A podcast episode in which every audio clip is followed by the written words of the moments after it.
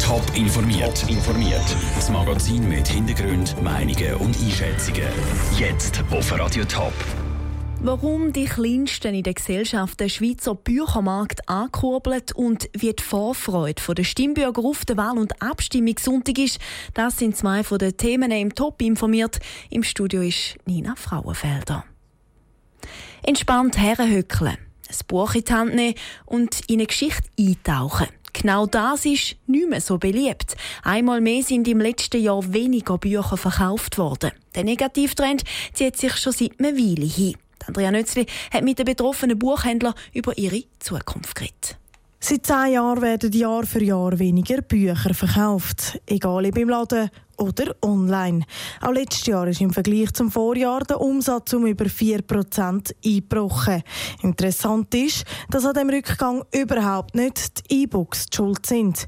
Bücher in Papierform sind nämlich immer noch viel beliebter, sagt Dani Landolf vom Schweizer Buchhändler- und Verlegerverband. Man hat in ganz Europa ein bisschen überschätzt, die einen und die anderen unterschätzt, also die Stärke vom gedruckten Buch, wo jetzt auch gerade in unserem Raum schön ausgestattet verbreitet ist, wo vielleicht die Leute auch nicht unbedingt jetzt auch noch Bücher auf einem Tablet lesen oder auf einem Reader, wenn sie schon den ganzen Tag vor dem Computer sitzen. Der Rückgang der Bücherverkäufe und dass auch die E-Books nicht ganz so beliebt sind wie erwartet, lässt darauf schliessen, dass die Leseraten in Zukunft ausgehen.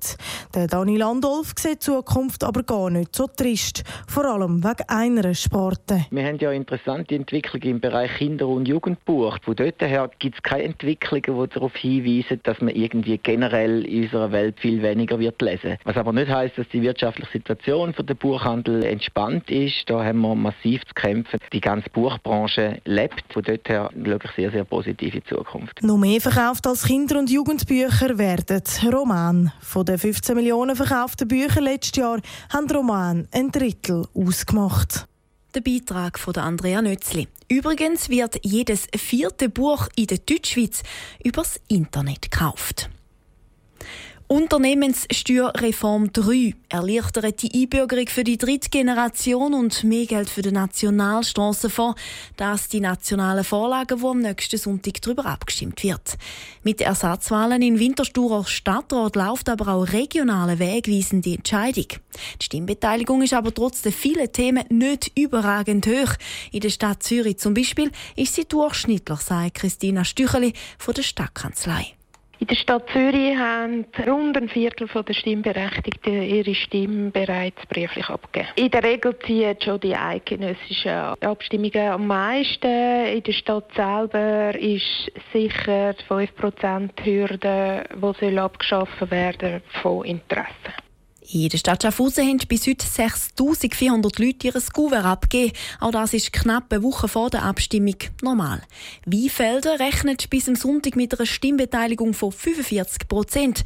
Auch das ist nicht übermäßig viel im Vergleich. Die Verantwortlichen rechnen aber mit einem Endspurt noch die nächsten Tage. Radio Top und toponline.ch berichten am kommenden Sonntag laufend über die Wahlen und Abstimmungen. Und ein Thema, wo im Kanton Thurgau an die kommt, ist ein Thema, das in der Schweiz seit Jahren heftig diskutiert wird. Der Verlust von Kulturland wegen dem Überbauen von grünen Wiesen.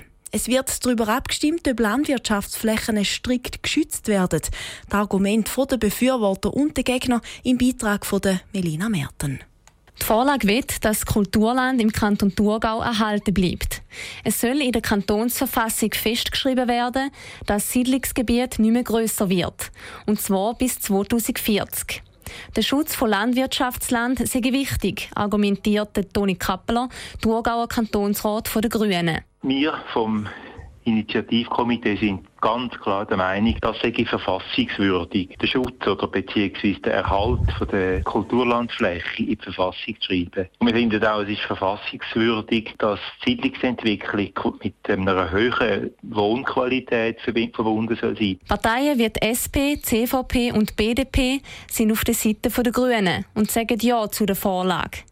Dagegen ist aber die SVP. Sie argumentiert, dass Kulturlandschutz schon auf Bundesebene festgeschrieben ist. Es sei darum unnötig, dass es auch noch eine kantonale Vorgabe gibt.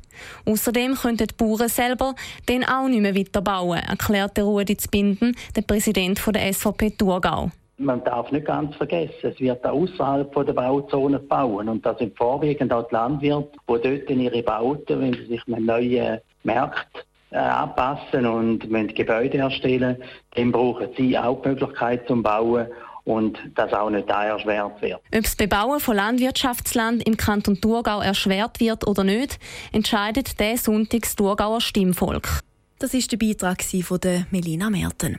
Alle Informationen zu den Wahlen und Abstimmungen gibt es auf toponline.ch. Top informiert, auch als Podcast. Mehr Informationen gibt es auf toponline.ch.